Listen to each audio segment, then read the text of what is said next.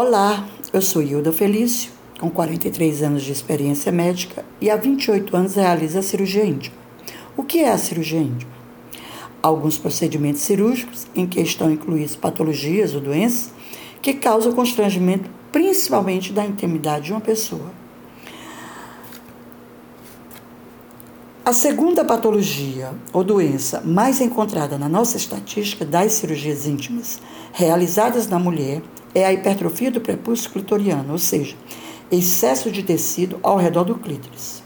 Muito comum ser associado à hipertrofia dos pequenos lábios, que é a patologia mais comum da cirurgia íntima. Aproximadamente estão associadas essas duas patologias em 60% das hipertrofias do pequeno lábio.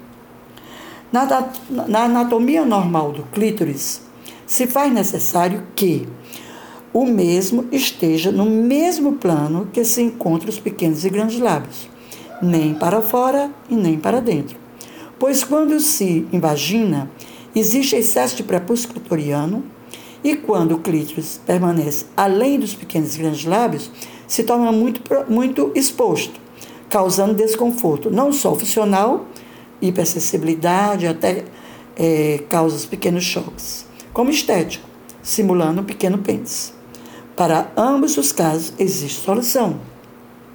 Quando invaginado ou enclausurado, retira-se o excesso de pele ao seu redor, jamais o cortando, pois nesta específica região existe uma rica inervação, principalmente o nervo dorsal do clítoris, que jamais deverá ser cortado, pois o capital da mulher se encontra nesta importante região.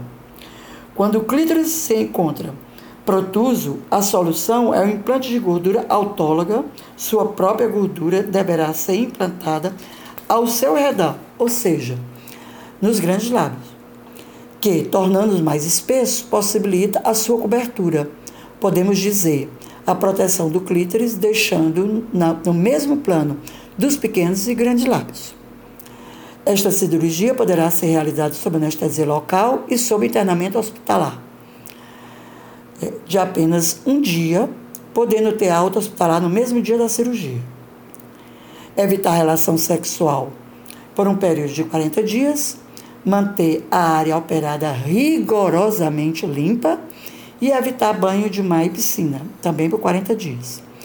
O uso de bolsas frias por 15 minutos, cinco vezes ao dia, na área operada, possibilita não só maior conforto, bem como reduz o edema, o inchaço mais rapidamente, na maioria, é, mais rapidamente. Na maioria dos pacientes portadores de hipertrofia do, do prepúcio clitoriano, apresentam dificuldade de se ter orgasmo e após a cirurgia, este problema desaparece.